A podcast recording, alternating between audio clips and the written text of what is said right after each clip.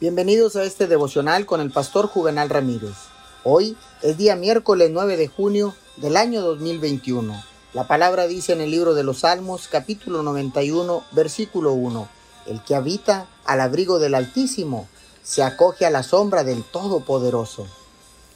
Todos y cada uno de nosotros enfrentamos tormentas en diferentes partes de nuestras vidas. Si lo piensa, la mejor manera de estar seguro durante una tormenta natural es refugiarse.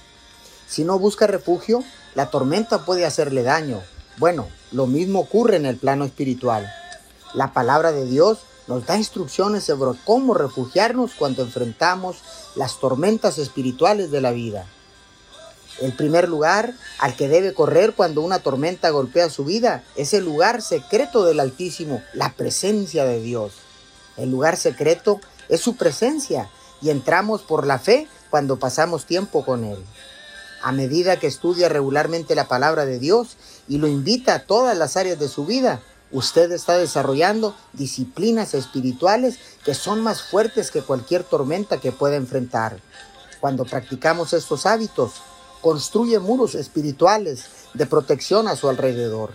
Señor, yo te pido que cada persona que se preocupa, o se asuste cuando se enfrenta a las tormentas de la vida, clame a Jesús y Él estará con él y hará que los vientos y las olas se calmen en los momentos precisos en el nombre poderoso de Jesús. Amén y amén.